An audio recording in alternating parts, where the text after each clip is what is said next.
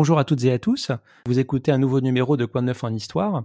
Je m'appelle Rassan Moubarak et dans cette émission, je reçois des historiennes et des historiens à l'occasion de la sortie de leur dernier livre. L'émission que vous écoutez a été enregistrée le 19 février 2024, c'est-à-dire l'avant-veille de l'entrée de Missak Manouchian et de son épouse Mélinée au Panthéon, un événement euh, annoncé voilà huit mois par le président de la République et qui se veut, à travers ce couple, un hommage à tous leurs compagnons d'armes étrangers, espagnols, italiens, juifs d'Europe centrale, qui ont résisté en France durant la Seconde Guerre mondiale.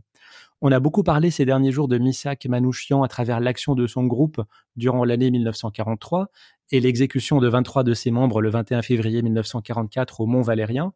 Mais son parcours s'inscrit aussi dans ce que l'on a appelé la galaxie communiste et pose la question de l'intégration des étrangers en France durant l'entre-deux-guerres.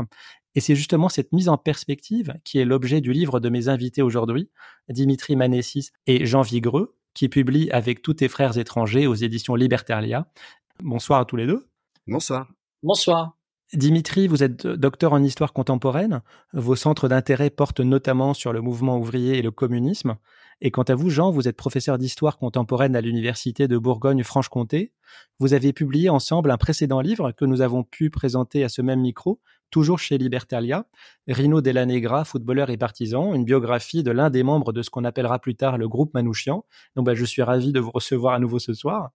Dimitri, pour commencer, le, livre tourne autour de l'histoire de la MOE, de la MOI, des FTP. On va rentrer dans le détail après, mais est-ce qu'on peut commencer par euh, rappeler ce que signifient ces abréviations? Oui, bien sûr. La MOE, c'est main-d'œuvre étrangère. Et c'est cette même structure qui, euh, au tournant euh, des années 32-33, devient MOI, main-d'œuvre immigrée.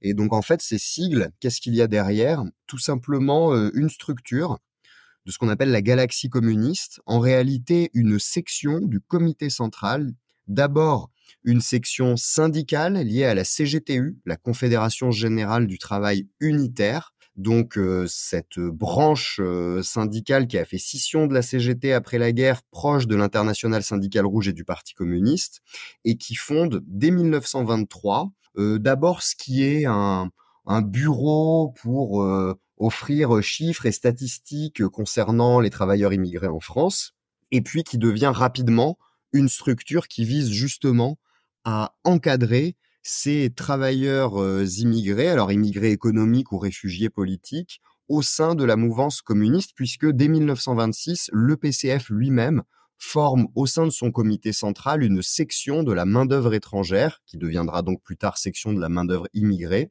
et au sein de cette section, bah, on retrouve tout simplement des sous-sections de ce qu'on va appeler des groupes de travail ou le nom qui a été le plus utilisé, des groupes de langue, où donc les travailleurs sont rassemblés par, par langue, sous-section arménienne, espagnole, grecque, italienne, juif, yiddishophone, et qui donc ont pour vocation à la fois d'intégrer ces camarades au sein de l'organisation française, tout en menant une, une propagande et un travail dans leur langue, avec leur code culturel, etc. Donc c'est une sorte de, de double histoire à la fois d'intégration et de spécificité qui, qui se cache derrière ces sigles a priori un peu mystérieux. Vous avez euh, fait un petit rappel historique, je rebondis un peu dessus, parce que effectivement, au sortir de la Première Guerre mondiale, la gauche française et le mouvement ouvrier connaissent des changements importants. C'est le congrès de Tours de 1920, où euh, une majorité des voix de, la section française de l'internationale ouvrière, la SFIO, va choisir de se scinder et de créer la section française de l'internationale communiste, la SFIC, qui sera donc le futur parti communiste.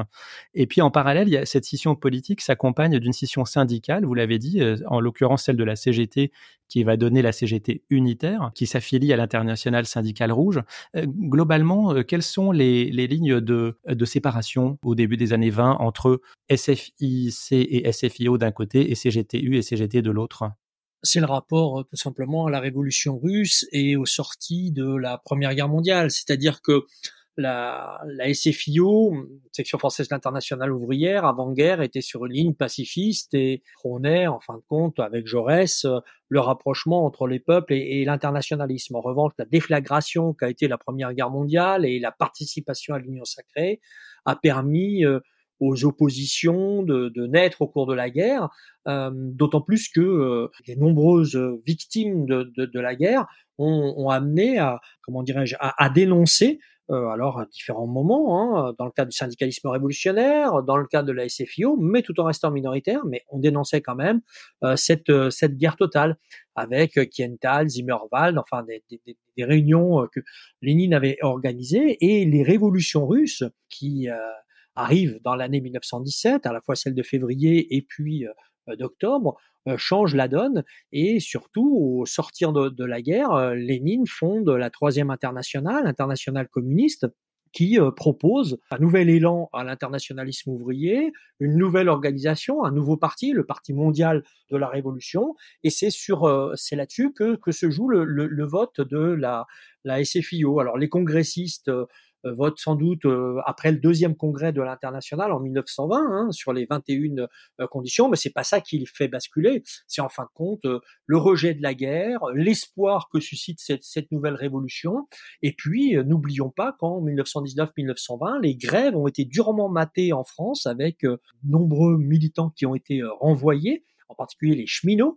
Hein, c'est plus, c'est 10 000 cheminots qui sont euh, renvoyés. Donc, euh, la, SFIO euh, se, radicalise et, vote véritablement pour une adhésion massive à l'international communiste. Vous l'avez rappelé aussi, c'est la CGTU qui met en place la main-d'œuvre étrangère, la MOE, en mai 1923. Est-ce que la CGTU va rapidement et complètement s'aligner sur le Parti communiste français? Alors c'est progressif. Au sein de la CGTU, dans un premier temps, vous avez toutes sortes de tendances qui s'entremêlent et qui cohabitent, alors de manière de plus en plus conflictuelle au fur et à mesure que le temps avance et que l'adhésion à l'international syndical rouge devient plus prégnante.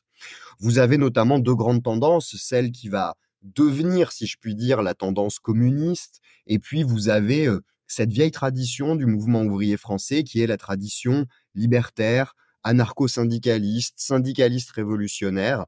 Et euh, progressivement, en fait, ces deux tendances vont s'affronter et euh, ça se traduira finalement par le départ des libertaires de la CGTU qui vont fonder une petite CGT SR, syndicaliste révolutionnaire.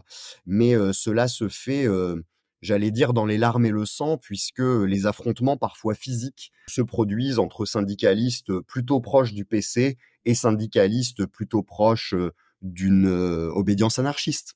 En ce début des années 20, qui sont les étrangers présents euh, en France et quel est l'objectif recherché par la CGTU de, de cet activisme envers cette catégorie? Alors les étrangers sont, sont nombreux puisqu'on fait un appel véritablement à la main d'œuvre étrangère pour reconstruire le, le pays. N'oublions pas que la Première Guerre mondiale, comme on l'a dit tout à l'heure, a été une saignée. Hein. Il y a un million trois cent mille morts en France, euh, l'aspect euh, de la jeunesse euh, qui a été sacrifié et, surtout le pays dans les lieux où ont lieu les combats, hein, le nord de la France, le Pas-de-Calais entre autres, mais jusqu'à jusqu'à au nord-est de la France, a été totalement détruit par, par cette guerre. Et donc on fait appel à une main d'œuvre pour reconstruire le, le pays. sont des ouvriers belges, des ouvriers italiens dans un premier temps qui arrivent. Donc c'est ce premier appel à, à une main d'œuvre étrangère pour pour reconstruire. Et puis, n'oublions pas aussi que dans les années 20, la France est un lieu d'accueil, euh, d'asile, en quelque sorte politique, pour euh, tous ceux qui sont pourchassés dans, leur pays. Alors, euh, après l'installation du fascisme italien, les antifascistes italiens qui arrivent en France, et puis dans les pays d'Europe centrale et orientale, face à l'instauration de dictatures ou de régimes autoritaires eh bien, de nombreux militants vont, fuir. Euh, ceux qui vont fuir également les pogroms, et puis à partir de 1933, avec l'arrivée d'Hitler au pouvoir, bien sûr, euh, tous les anti-nazis euh, allemands, les antifascistes et les juifs qui, qui quittent, qui quittent l'Allemagne et, qui arrivent en France. Donc voilà, on a un éventail assez large qui fait que la France, dans l'entre-deux-guerres, est devenue un pays d'immigration et que l'on compte entre 2 millions d'étrangers jusqu'à 3 millions hein, qui arrivent et qui sont en France dans ces années 20 et 30. Est-ce que cette euh, tentative de recruter, d'organiser, de capter finalement ces communautés étrangères est une spécificité communiste ou est-ce que d'autres formations politiques, euh, socialistes ou pas d'ailleurs, ont cherché à faire la même chose? Alors justement, si les communistes euh, tentent de mettre en place de façon très volontariste ces groupes, c'est parce qu'ils estiment qu'il y a au mieux négligence de la part des organisations traditionnelles du mouvement ouvrier, je pense notamment à la CGT euh, et à la SFIO, au pire compromission avec euh, euh, le discours qui présente la main-d'œuvre étrangère comme une main-d'œuvre concurrente. Et de fait, ils n'ont pas tellement tort, parce que quand vous vous penchez sur des textes, par exemple de la CGT, que ce soit au niveau de différents syndicats, ou que ce soit au niveau des branches, ou que ce soit même au niveau confédéral, eh ben vous avez un discours qui est, ma foi, celui d'une défense de la main d'œuvre nationale contre la concurrence d'une main d'œuvre étrangère qui serait présente pour créer des leviers et des pressions pour faire baisser les salaires et les conditions de travail. Par conséquent, c'est pour briser cette xénophobie présente au sein même du mouvement ouvrier de manière générale, socialistes comme communistes d'ailleurs. Les communistes ne sont pas exempts de xénophobie dans leur rang, ils sont aussi à l'image de la société dans laquelle ils baignent quand bien même il souhaiterait la révolutionner. Euh, c'est donc euh, à partir de ce constat-là et pour contrer cette xénophobie que le PC décide de mettre euh, de mettre en place ces groupes de langue. C'est quelque chose d'ailleurs qu'on va retrouver notamment en Belgique, en tout cas partout où les communistes sont assez forts et où ils se trouvent dans un pays d'immigration pour organiser les travailleurs immigrés. Groupes de langue d'ailleurs qui sont donc euh, mis en place en 1926 par le Congrès de Lille de la SFIC. Euh, groupe de langue et pas de nationalité. Que signifie ce choix? Bah, ce choix, il est important parce qu'il renvoie aux, enjeux culturels, euh, c'est-à-dire pour s'exprimer, bien sûr, on, a sa langue maternelle et c'est par la langue et les enjeux, je dirais, de, ouais, d'aspects culturels et de et également d'échanges euh, qu'on arrive à, à, travailler euh, ensemble. D'autre part, il ne faut pas oublier que ce n'est pas par les nationalités parce que le Parti communiste est dans une logique internationaliste et que on n'est pas dans une lutte contre les impérialismes, dans une lutte pour euh, l'éveil des nationalités comme on a pu le connaître au 19e siècle ou comme on a pu le connaître aussi dans les suites du congrès de Bakou au lendemain de, de, de la révolution russe puisque là, ils sont en France et donc euh, ils, doivent s'intégrer de fait au pays euh, dans lequel ils travaillent, mais en aucun cas on, crée des, des fractions ou des partis autres. Le seul parti qui est reconnu, c'est la SFIC. Mais ça, on voit quand même que ça reste un sujet de tension, de préoccupation permanent, hein, parce qu'entre les tenants euh, d'une part de la ligne du parti en faveur donc d'une prééminence française et ceux qui sont plus enclins potentiellement à œuvrer euh, en direction de leur pays d'origine, est-ce que cette tension est, traitée, enfin est réglée par le Parti communiste? Vous avez raison de souligner ce point. C'est une tension qui existe tout au long de l'existence de la MOE et de la MOI. L'objectif pour le PCF, c'est véritablement que son discours soit non pas discuté, non pas retravaillé, mais soit relayé auprès des masses, de la masse des travailleurs étrangers. Par conséquent, il considère que les groupes de langue doivent, si vous voulez, se limiter à un travail collectif au sein des instances françaises du parti. C'est-à-dire que les groupes de langue aux yeux de la direction française ne doivent pas être des groupes autonomes, mais doivent être des organismes de base du PCF en direction des étrangers. Bien évidemment, ça c'est la théorie. Dans la pratique, et selon le type de profil de militant que vous avez, eh ben, les choses ne se passent pas tout à fait de la même manière. Puisque certes, à l'époque, quand vous êtes membre de l'international communiste et que vous allez d'un pays à l'autre pour X ou Y raison, vous devez, en tant que communiste, adhérer à la section nationale de l'international communiste, c'est-à-dire tout simplement que si vous êtes un bûcheron espagnol et que vous vivez dans la région toulousaine, vous devez prendre votre carte au PCF, et en l'occurrence dans le groupe de langue espagnole de la MOI. Sauf que si par exemple vous êtes un antifasciste italien dont le principal objectif est de retourner en Italie pour combattre le fascisme, pour prendre sa revanche, vous n'avez pas tellement envie de passer votre temps à vous préoccuper de la question de la lutte des classes en France. Vous, ce qui vous intéresse, c'est de revenir au pays le plus vite possible pour affronter le fascisme et libérer l'Italie de son emprise. Et donc, très régulièrement, vous allez avoir des tensions, des conflits euh, autour de ce que la direction française du parti va appeler la lutte contre l'autonomisme, parce qu'elle voit bien que dans les faits, eh ben, il y a un certain nombre de militants, et pas des moindres, qui restent prioritairement, j'allais dire, attachés au combat dans leur pays d'origine. Ce qui n'est pas le cas de tout le monde, bien au contraire. Vous avez d'autres sections où les militants se montrent beaucoup plus enclins à envisager leur vie personnelle et donc leur vie politique en France, aux côtés de leurs camarades français. Juste un petit, un petit ajout, et je suis entièrement d'accord avec ce qu'a dit euh, Dimitri, c'est lié en fin de compte à la conception du Parti mondial de la Révolution qu'on évoquait tout à l'heure et ses sections nationales. C'est cette dialectique permanente entre le centre et, et les périphéries, ou comment euh, l'international ou l'internationalisme peut être des fois mis à l'épreuve euh, du, du, du, national. Mais généralement, bien sûr, c'est la logique internationaliste qui l'emporte de ce Parti mondial. Est-ce qu'on peut dire un mot justement sur qui sont les principaux groupes actifs? Puisque certains groupes de langue ont une existence seulement sur le papier.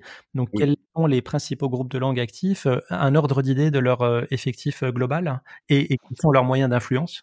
Alors, je vais commencer par la fin. Leurs moyens d'influence, euh, ce sont ceux de leurs camarades français, la propagande par les tracts, les affiches, les journaux, avec là aussi un jeu de langue, hein, parce que c'est souvent du matériel qu'il faut écrire dans la langue d'origine des travailleurs auxquels on s'adresse ou euh, bilingues.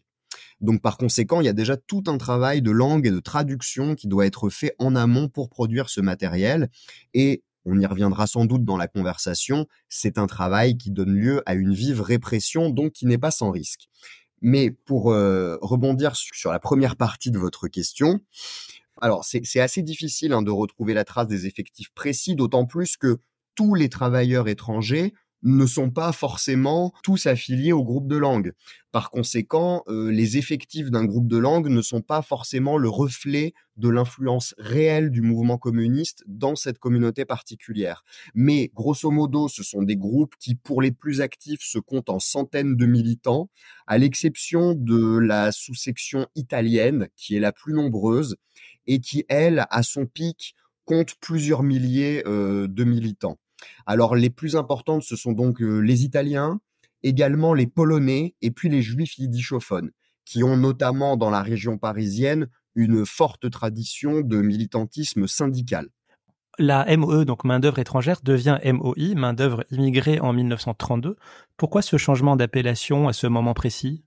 Ce changement, il correspond en fait à un changement, j'allais dire, d'ambiance globale dans le pays qui est euh, consécutif à la crise de 29, dont les premiers effets se font vraiment sentir en France au début des années 30 et qui se traduit, comme souvent par temps de crise, par une euh, montée euh, très vive de la xénophobie et du racisme. On désigne, quand je dis on, ce sont notamment les partis de centre, de droite, les ligues d'extrême droite et toute une certaine presse euh, désignent euh, les étrangers comme bouc émissaire de la crise et donc partant de crise, on, on souhaite défendre la main d'œuvre nationale face à la concurrence étrangère. On a déjà évoqué ces enjeux. Par conséquent, le terme étranger est tellement euh, déprécié dans l'opinion publique, notamment par ce travail de sape des politiques et des publicistes de droite et d'extrême droite, que les communistes vont euh, estimer qu'un changement de nom peut être bénéfique à l'image de ces travailleuses et travailleurs et donc va passer d'étranger à immigré en estimant que ce dernier terme est plus euh, entre guillemets neutre, plus économique et plus descriptif de leur situation plutôt que euh, d'utiliser un terme euh, maintes fois employé pour euh, disqualifier ces gens.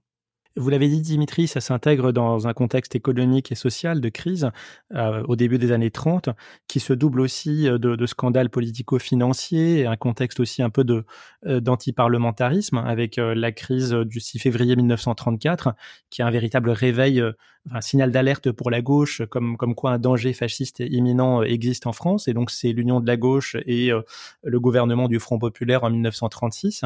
Donc je simplifie évidemment, mais est-ce que la MOI intervient dans ces événements internes?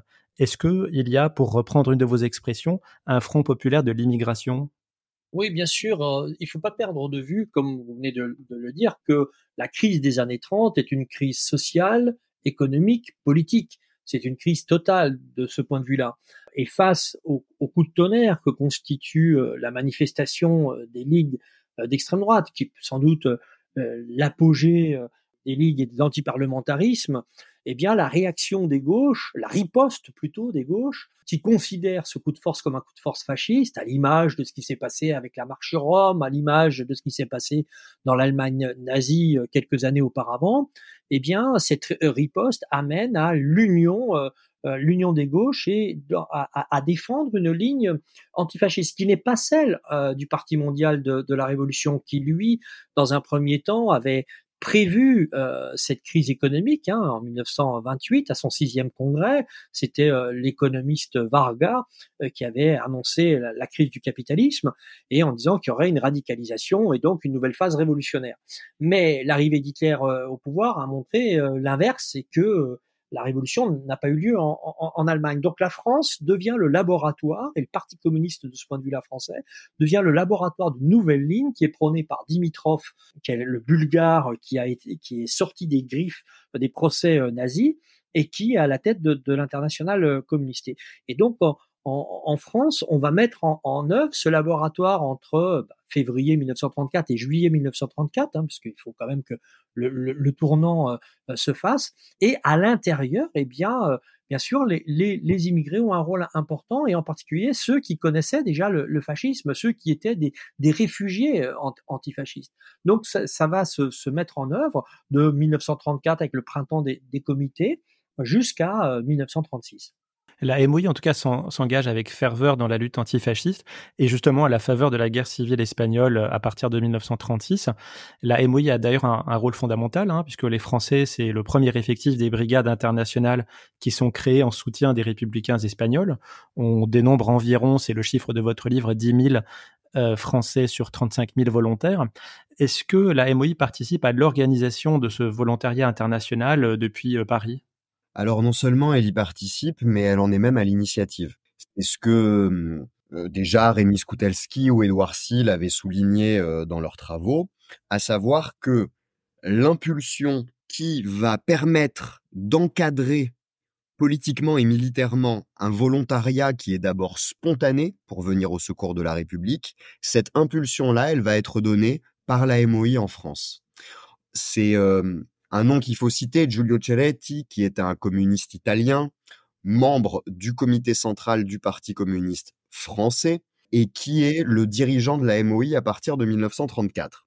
C'est Ceretti qui va voir Maurice Thorez parce que ses camarades de la MOI constatent ce départ spontané de militants d'origine étrangère euh, qui veulent aller prendre leur revanche sur le fascisme et venir au secours de la République espagnole dès l'été 1936. Ceretti et ses camarades constatent cela, vont voir Maurice Thorez et lui soumettent un projet d'encadrement de ce volontariat international. Thorez lui-même va le soumettre à l'international communiste à Moscou, va recevoir son aval, pour former ce qu'on appelle une colonne internationale.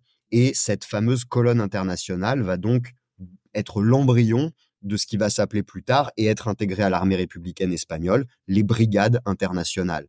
Donc c'est assez intéressant de voir que sans doute l'image qu'on retient le plus de la guerre d'Espagne à, travers ces fameuses brigades, hein, c'est euh, 35-40 000 volontaires venus du monde entier pour euh, venir au secours de la République espagnole et, lutter contre le fascisme, et eh ben c'est une initiative qui vient de la MOI.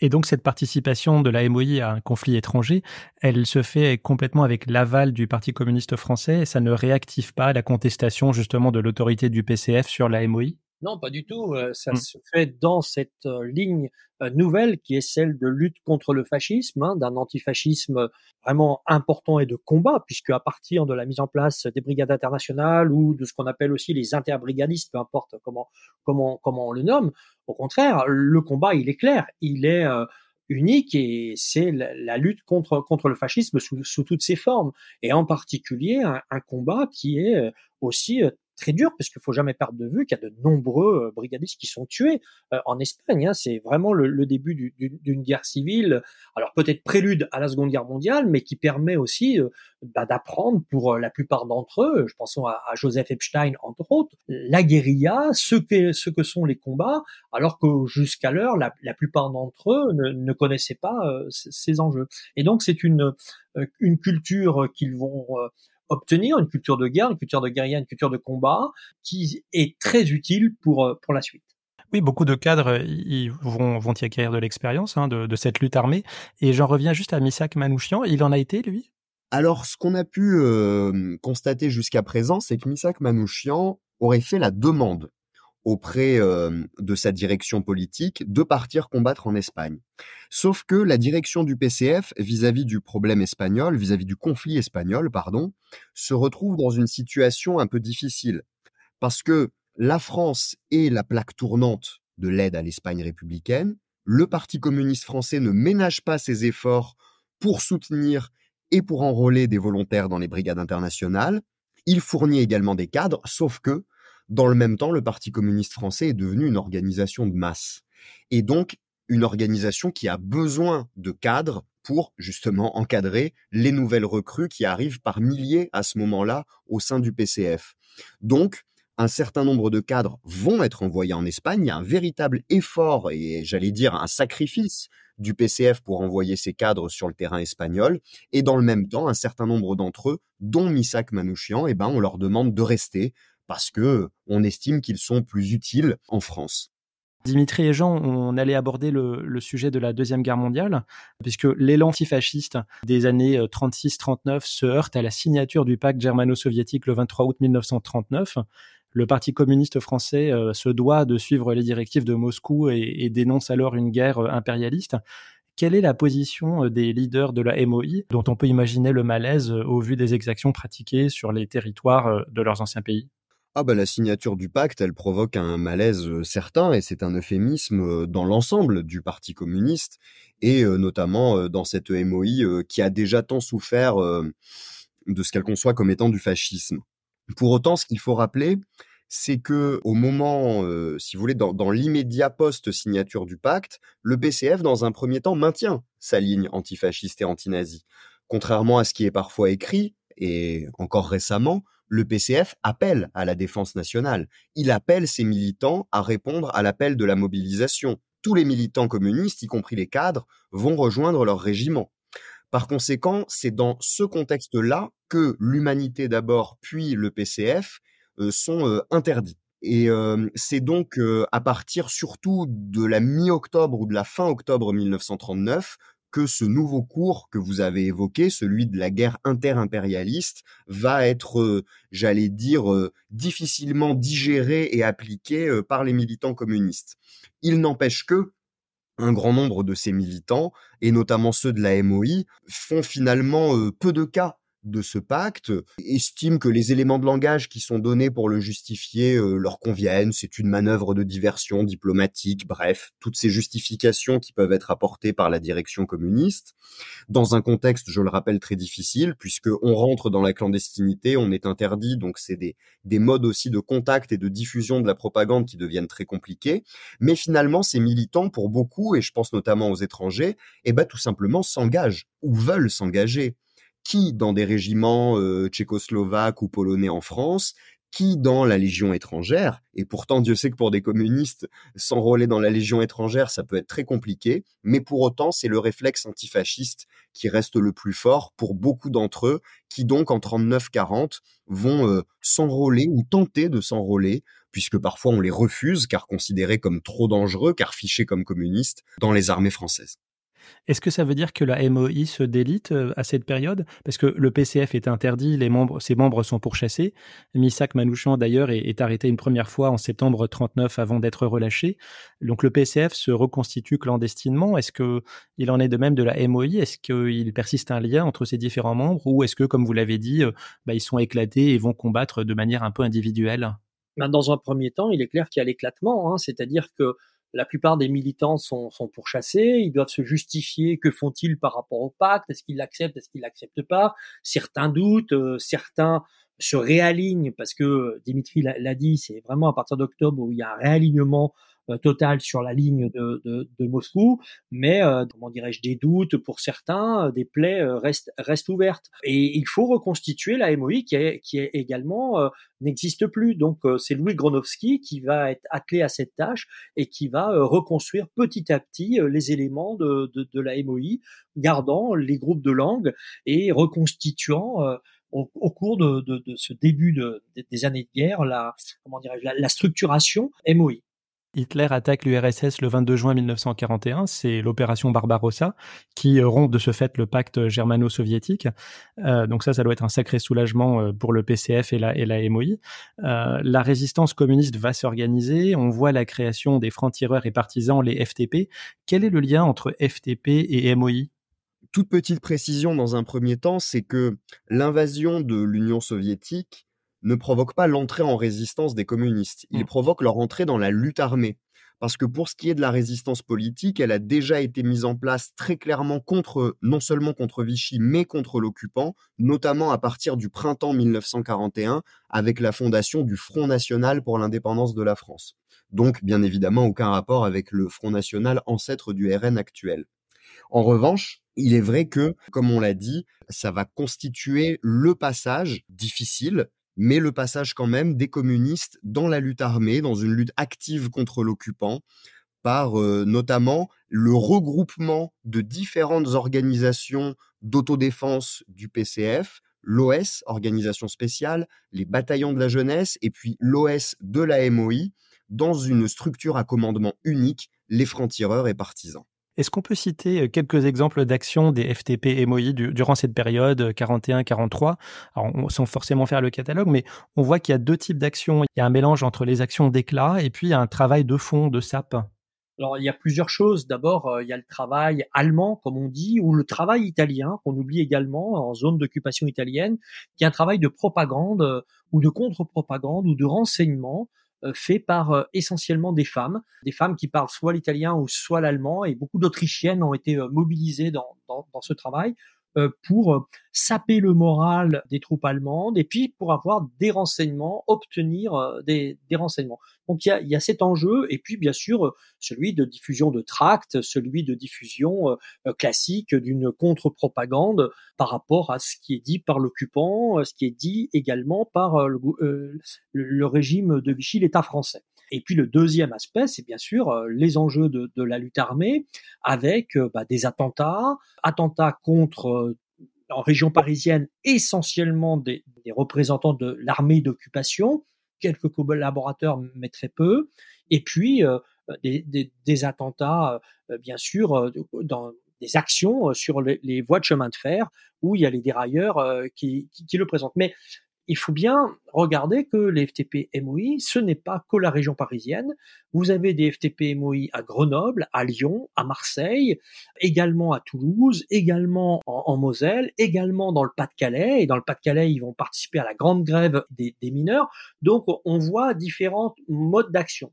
En revanche, tous les groupes se nomment, euh, je dirais, dans un idéal particulier, patriotique, qui renvoie à l'imaginaire de la Révolution française, euh, groupe Valmy, Marat, Liberté, Carmagnol, sauf à Toulouse où c'est la 35e brigade, mais là ça renvoie aussi euh, aux brigades internationales. Donc il faut bien voir ce syncrétisme entre euh, la Révolution française, le Front populaire, l'antifascisme, qui est réactivé à ce moment-là dans la logique de la résistance. Et avec une montée en puissance hein, entre 42 et 43, euh, c'est vraiment le fer de lance de la lutte armée euh, du, Parti communiste et, et de la résistance.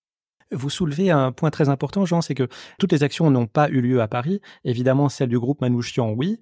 Et fait d'armes principale, c'est l'exécution du général euh, Julius Ritter, qui était le responsable pour la France du service du travail obligatoire. Mais euh, il y a des actions qui sont menées, vous l'avez dit, en province et, et notamment en zone libre. Zone libre où il n'y a pas d'Allemands. Qui sont les cibles alors? Alors, zone libre où il n'y a pas d'Allemands, attention, à partir du 11 novembre 1942, elle est envahie, hein, puisqu'il y a eu le débarquement en Afrique du Nord et que euh, la, la, la, la, zone devient, devient occupée. Alors, qui sont euh, les, les, victimes avant? Eh bien, sont les, la, police française, sont aussi des représentants de la milice et puis euh, des membres des partis collaborationnistes. Mais à partir de, de novembre 42, c'est tout le monde. D'autant plus que les forces qui sont mobilisées prioritairement contre la résistance en France sont des forces françaises, la police et la gendarmerie. Oui, c'est ce qu'on va voir, parce que on va en revenir un petit peu quand même à, à Missak Manouchian. Euh, quelques jalons euh, dans cette période, c'est qu'il entre euh, en fait très rapidement, immédiatement dans la résistance à l'été 1941. Il devient responsable politique de la section arménienne des FTP MOI, puis en juillet 1943 commissaire technique des FTP MOI de Paris, et le mois suivant, août 43, commissaire militaire euh, des FTP MOI dans la région euh, parisienne. Il a sous ses ordres quelques dizaines de militants qui d'ailleurs, euh, parce qu'ils sont peu nombreux, ne s'organisent plus à ce moment-là par groupe de langue. Quelle est la portée de leurs actions? Parce qu'ils font une trentaine d'opérations entre août et novembre 1943. Quel impact cela a sur l'occupant allemand? Bah justement, pour comprendre l'impact, il faut envisager la résistance comme une guerre de guérilla, c'est-à-dire comme une lutte qui n'est pas simplement militaire au sens strict du terme, mais une lutte politico-militaire, à savoir que les actions que mène la résistance, que mènent les FTP-MOI, euh, sont euh, des actions qui ont non seulement un but militaire, montrer à l'occupant que la France euh, n'est pas seulement une arrière-cour où ils peuvent se reposer ou se promener en goguette, mais la France est un lieu du combat pour la libération de l'Europe chose qui d'ailleurs était une demande des alliés, notamment britanniques, dès le début de la guerre, hein, de mener une guerre irrégulière euh, dans les différents pays d'Europe occupés. Par conséquent, ça s'intègre à la fois dans une stratégie militaire et dans une stratégie politique plus globale pour montrer à la fois aux adversaires et à la population française que l'heure est au combat, que l'heure n'est pas à l'attentisme et que euh, il faut euh, préparer l'insurrection victorieuse, la libération du pays en s'en prenant dès maintenant par l'action directe aux forces d'occupation et à leurs euh, supplétifs locaux. Donc ce sont à la fois, un, vous l'avez dit, hein, un mélange de travail de sape, de harcèlement et puis de coups d'éclat, comme par exemple euh, l'exécution de Julius Ritter, en effet responsable du service du travail obligatoire en France et qui, euh, pour la petite anecdote, mais qui n'en est pas tellement une parce qu'elle est révélatrice de la façon de procéder de ces groupes, a été exécuté sans que euh, les partisans ne sachent qui il était. Ils savaient qu'ils avaient affaire à un haut dignitaire nazi, mais ils ignoraient son identité, ils ignoraient qu'il s'agissait de Ritter, ils l'ont appris après coup. Juste un élément par rapport à, cette exécution de Ritter, le travail avait été entamé euh, auparavant, avant que Manouchian ne, reprenne le commandement, hein, sous, sous Holban, et c'était surtout le, le, groupe de renseignement avec Christina Boyko, donc les femmes qui avaient euh, préparé, euh, préparé tout ça. Et attention, les groupes de langue ne disparaissent pas totalement. au cours de l'année 1943, il y a eu plusieurs tracts.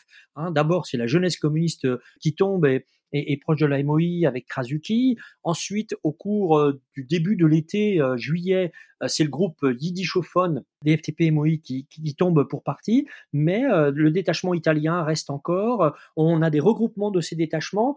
il faut pas considérer qu'ils aient totalement disparu. En revanche, ça permet un brassage et vous avez des, Français comme Cloarec, des, Bretons qui se retrouvent dans ces différents détachements mais disons que ça n'a pas totalement disparu. C'est les, les, coûts et les, les, opérations de répression de la police française et, et, et des BS qui font qu'ils soient obligés, euh, bien sûr, de, de, se réorganiser.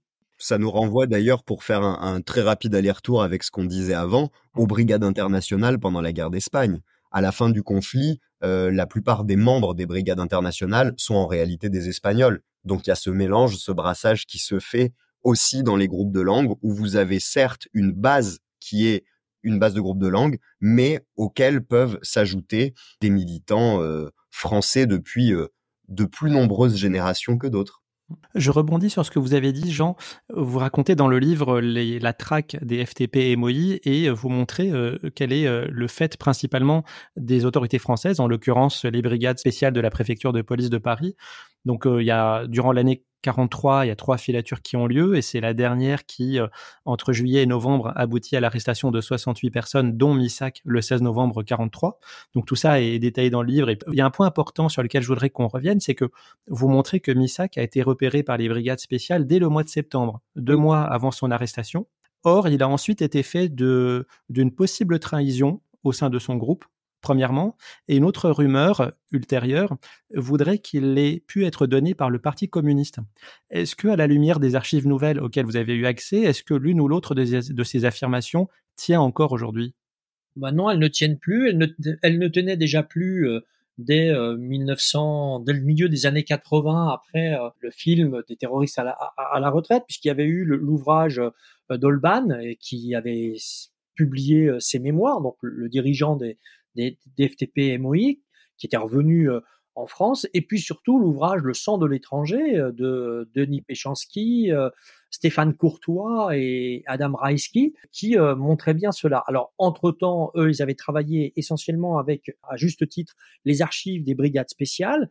Ils avaient très bien montré que la police avait resserré les taux et que c'était la police contre versus les, FTP et MOI, c'est-à-dire un combat sans relâche. Donc là, ça, avait déjà été montré.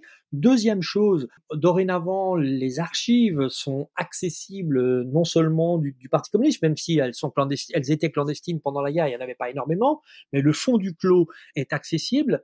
Et puis, il y a aussi, et c'est en ligne depuis euh, ces jours-ci, euh, je crois depuis euh, aujourd'hui ou hier, sur les années 93, les archives du, Parti communiste sur les enquêtes d'après-guerre sur ce, qui s'est passé, et en particulier le dossier Manoukian est, en ligne et accessible pour toutes et tous. Donc, deux, éléments, c'est la traque surtout qui, amène cela.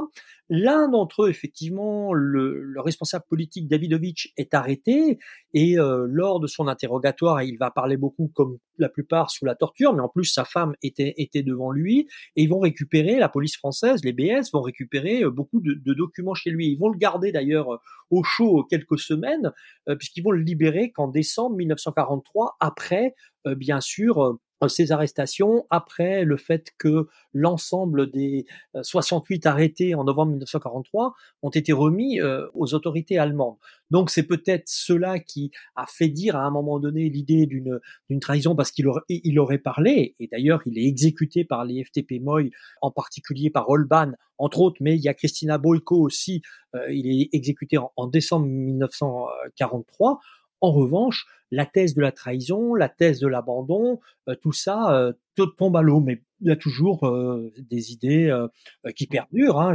certains, certains le font. En revanche, ce qu'on montre de neuf, enfin me semble-t-il, dans cette chute de novembre 1943, bien sûr, il y a les 23 partisans, on va dire, acteurs de choc de la résistance qui, sont arrêtés et, et, qui sont condamnés à mort euh, et, et, fusillé le 21 février 1944, mais il y a les 45 autres. Et ces 45 autres sont souvent des invisibles de l'histoire et on a voulu les rendre visibles avec Dimitri.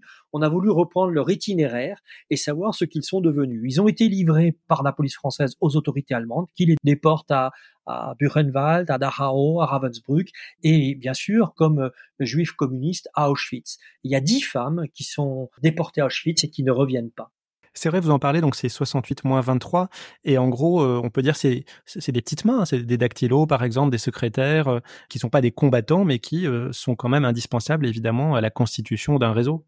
C'est le, le, principe d'une guérilla. De toute façon, vous ne pouvez pas combattre sans une infrastructure, sans une logistique, sans des planques, sans de l'argent, sans toute une série de choses qui sont fournies par ces gens qui sont pour nous des combattants à part entière. Et loin d'être des petites mains, leur action s'avère, mais vous l'avez dit aussi, totalement indispensable à la vie et à la survie des combattants. À l'issue de leur arrestation, il y a une parodie de procès qui est organisée à Paris et Missak et les 21 autres résistants sont fusillés le 21 février 44 au Mont Valérien. La seule femme du groupe, Olga Bantik, n'est pas exécutée en France conformément à la tradition et elle sera guillotinée à Stuttgart le 10 mai 1944. Cette histoire aurait pu passer inaperçue parce que euh, il existe quelques photos qui ont été prises et qui ont été retrouvées par Serge Klarsfeld en 2009, mais c'est vraiment euh, la campagne de propagande que les Allemands lancent autour de l'exécution qui va euh, vraiment donné un coup de projecteur à, cette, à cette exécution et donc à l'action du groupe Manouchian. C'est la fameuse affiche rouge qui est placardée sur les murs de Paris et dans d'autres villes, ainsi que le tract qui l'accompagne, qui va en fait contribuer à faire passer le groupe de, de Manouchian dans la postérité en suscitant aussi des réactions inverses de sympathie dans la population. J'avais plusieurs questions sur cette postérité. Est-ce qu'elle apparaît immédiatement? En fin de compte, ce qu'on a vous montré avec Dimitri, et puis le, travail aussi a été fait par d'autres historiens, je pense à, Guillaume euh, euh, Roubaud-Poichet qui vient de, dépouiller entièrement euh, l'humanité de 1944 à, nos jours, et qui montre bien, en fin de compte, qu'ils ne sont pas oubliés, contrairement à ce qu'on a pu dire. Donc il y a aussi toujours un retour aux sources, l'administration de la preuve de, ce qu'on avance, et, là, je crois qu'il y, y a, tout un travail encore à, à refaire. Alors ça ne veut pas dire attention qu'il n'y a pas eu euh, de période, on va dire, de, refoulée, ou qu'il y a eu des périodes aussi euh, dans les démocraties populaires où de nombreux anciens FTP, MOI qui étaient partis construire le socialisme ne sont pas revenus parce qu'ils ont euh, ils étaient un peu désenchantés, avoir une certaine désillusion par rapport à ce qu'ils subissaient, et puis par rapport à des procès, des procès staliniens. N'oublions pas l'aveu hein, de London, et on peut relire l'aveu. C'est important pour comprendre tout ce, tout ce qui se joue. Bah ça, ça nous permet de revenir à la MOI, qui est, donc le sujet principal du livre. Qu'est-ce qu'elle devient après la Seconde Guerre mondiale? Et notamment, est-ce que certains de ses membres ont joué un rôle dans euh, l'établissement du régime communiste dans leur pays d'origine? Oui, bah effectivement, euh, les militants qui composent euh, la MOI au sortir de la guerre se retrouvent pour certains dans une situation qui est la suivante. Ils sont des militants communistes, sont des militants révolutionnaires, disciplinés pour la plupart, comme on l'est à cette époque, et on leur demande de rentrer dans leur pays d'origine pour construire le socialisme, puisque désormais c'est à l'ordre du jour. Bon, sauf que pour un certain nombre d'entre eux, leur vie désormais est en France, que pour un certain nombre de militants juifs, ils n'ont strictement aucune envie de retourner en Pologne pour des raisons que l'on peut parfaitement comprendre, et par conséquent, c'est un mouvement, j'allais dire, de, retour au pays pour construire le socialisme, hein, pour reprendre le vocabulaire de l'époque, qui est certes un mouvement encouragé par la direction française du PCF, mais qui, dans la réalité des faits, ne donne pas forcément euh, toute satisfaction. Alors certains d'entre eux, Gronowski, le premier par exemple, euh, va en Pologne. D'ailleurs, il reviendra dans les années 60 euh, dégoûté par euh, l'antisémitisme si prégnant dans la société polonaise, y compris au sein du POUP, le parti ouvrier unifié polonais, qui est donc le PC au pouvoir. Et c'est vrai que pour beaucoup, ça va être un cheminement de, de désillusion.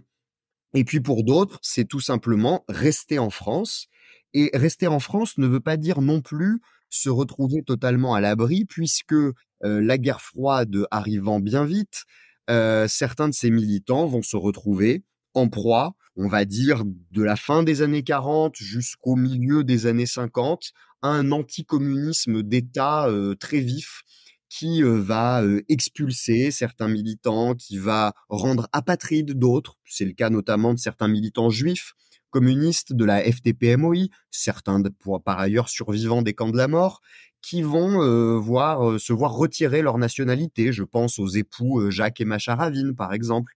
Voilà comment l'État français, dans un contexte de guerre froide, dans un contexte de très forte bipolarisation de la vie politique, va faire bien vite voler en éclats le mythe résistentialiste, qui est lui-même un mythe en fait, et qui très vite va s'en prendre à ceux qui pourtant avaient œuvré à la libération du pays. C'est donc une MOI qui se reconstitue et qui se reconstitue, je le répète, dans un environnement et dans des mémoires qui ne sont pas consensuelles, qui sont conflictuelles.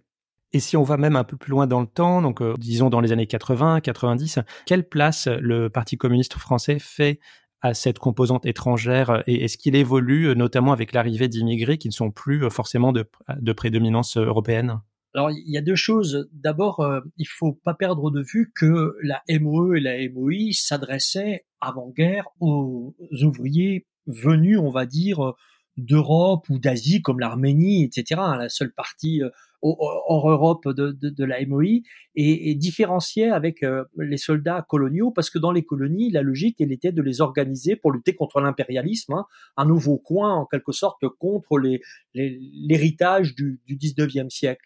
Donc c'est pour ça que les ouvriers immigrés venus euh, de l'empire français ou des formes de l'empire, euh, entre autres en, Afrique, étaient organisées différemment par le Parti mondial de la Révolution et ne se retrouvaient pas dans la MOI. Pouvait les retrouver au Secours Rouge International, on pouvait les retrouver dans des sections nationales, etc., etc.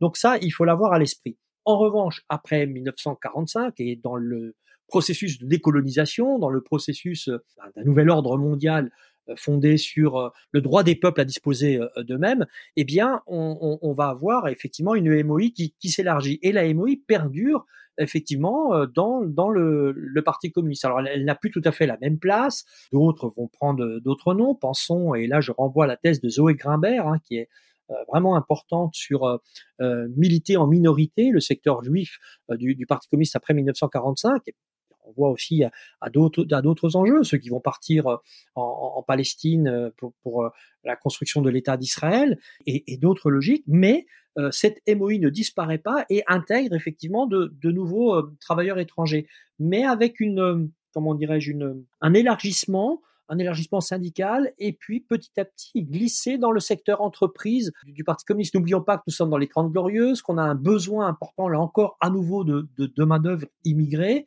et que bah, la logique, puisque les, les États euh, existent, qu'il n'y a plus de parti mondial de la révolution, certes on peut être en, guerre froide, mais c'est plus euh, cette euh, logique qui est à l'œuvre. Avant de terminer, je voudrais euh, qu'on reparle de la panthéonisation de Missak et Méliné Manouchian. J'aurais voulu avoir euh, votre avis sur l'une des polémiques qui a lieu en ce moment, c'est euh, pourquoi Missak et Méliné, pourquoi pas les autres, pourquoi les dissocier, ne pas mettre les, les, les 22 finalement? Est-ce que vous pensez que cette interrogation est légitime? Quelle est votre position à ce sujet? Oui, c'est une polémique, mais à la fois c'est un symbole, cette entrée, et puis les noms des autres sont gravés. Hein, il faut jamais perdre de vue que, certes, s'il y a deux personnes qui rentrent au Panthéon, si un couple rentre au Panthéon, ça nous renvoie aussi à d'autres couples hein, qui existaient dans ce CFTP MOI de, de, la région parisienne qu'on a aussi souvent oublié et qu'on rend visible dans, dans, dans l'ouvrage. Eh bien, euh, il, il, symbolise euh, l'ensemble et puis les autres noms sont, sont gravés ainsi que le nom de, de, Joseph Epstein. Mais ça nous renvoie aux limites. Tout à l'heure, je vous disais euh, ceux qui ont été déportés. Est-ce qu'on les rajoute? Donc on mettrait 68 personnes. Est-ce qu'on rajoute aussi euh, London? Est-ce qu'on rajoute aussi Holban? Est-ce qu'on rajoute aussi euh, Christina Boyko? Donc on pourrait être sans fin parce qu'il y en a tellement qui ont, qui ont eu un rôle fondamental et important dans cette résistance étrangère qu'ils ont toute leur place véritablement dans, euh, dans, la résistance. Voilà les, limites intrinsèques à, cela. Ils symbolisent et, les noms sont présents. Oui, c'est vrai que cette petite polémique, n'exagérons rien non plus, ça concerne assez peu de monde, nous a un peu étonnés parce que on se disait en écrivant le livre que si polémique il devait y avoir, elle porterait davantage sur la nature du gouvernement qui réalise cette panthéonisation plutôt que sur la nature de ceux qui sont panthéonisés. Et justement, ce 21 février 2024, qu'est-ce que vous allez faire, vous, pendant euh, la cérémonie? Vous allez... Est-ce que vous êtes invité? Est-ce que vous allez la regarder à la télé? Pour l'instant, je n'ai pas été invité, j'en non plus. Nous attendons de voir ce que nous allons faire. Parce que sinon, il y a l'option euh, pour rendre hommage à Rino Della Negra, dont on avait parlé il y a deux ans. Et lui, il faisait la recommandation à son frère dans sa dernière lettre d'aller boire une cuite. Hein. Ça peut très bien être aussi une alternative. Je pense que ce n'est pas une mauvaise idée de pour célébrer ces combattantes et ces combattants, de célébrer la vie. Je suis assez d'accord avec vous. Célébrer la vie, et puis bah, on verra de toute façon, euh, on peut être invité, on verra, c'est important je pense quand même euh, d'y être, et puis on peut être comme tout, tout public euh, dehors. Je pense qu'il y aura du monde parce que cette euh, panthéonisation est importante dans, dans la société. Euh, il n'y a pas un lieu où on n'en parle pas, il n'y a pas une presse locale où on revient pas sur la FTP MOI, il n'y a pas un collège, un lycée ou même euh, d'autres formes et d'autres lieux qui, qui est intéressé par cette panthéonisation. J'ai pas l'impression que des panthéonisations précédentes ont eu un tel écho dans la société. Je pense que cette panthéonisation, comme tout moment de mémoire, euh, doit nous servir à faire de l'histoire Donc c'est ce qu'on essaye de faire modestement à travers ce livre. Ah bah c'est même très bien fait. Merci beaucoup euh, Dimitri Manessi et, Jean Vigreux pour ce nouvel entretien passionnant et pour cette, euh, ce nouvel ouvrage. Je rappelle le titre Avec tous tes frères étrangers. D'ailleurs, euh, est-ce que vous pouvez nous dire la référence de ce titre? Parce que tout le monde ne l'a oui, pas. Absolument, c'est une c'est une c'est un clin d'œil à la culture militante de l'époque. C'est l'extrait d'un chant révolutionnaire qui est allemand à l'origine, qui s'appelle Einheins Frontlied, le chant du Front uni. Il s'agit de son adaptation française et dont le refrain euh, proclame Marchons au pas, euh, camarades, vers notre front, range-toi dans le front de tous les ouvriers avec tous tes frères étrangers. Donc ça nous semblait euh, pertinent d'insérer aussi ce clin d'œil aux, cultures militantes de l'époque à l'intérieur du livre et avec ce titre qui nous apparaissait très beau, cette référence aux frères, même si, bien évidemment, nous n'oublions pas les sœurs. Eh ben, merci beaucoup pour cette information. Donc, avec tous tes frères étrangers, sous-titré de la MOE au FTP MOI, c'est paru aux éditions Libertalia et déjà disponible en librairie. Je vous remercie encore une fois, tous les deux, d'avoir consacré du temps à remettre en contexte cette panthéonisation et sur l'histoire longue des FTP MOI, donc de la résistance communiste. Et quant à moi, j'espère que vous avez apprécié cette émission et je vous donne rendez-vous bientôt pour un prochain numéro. Merci.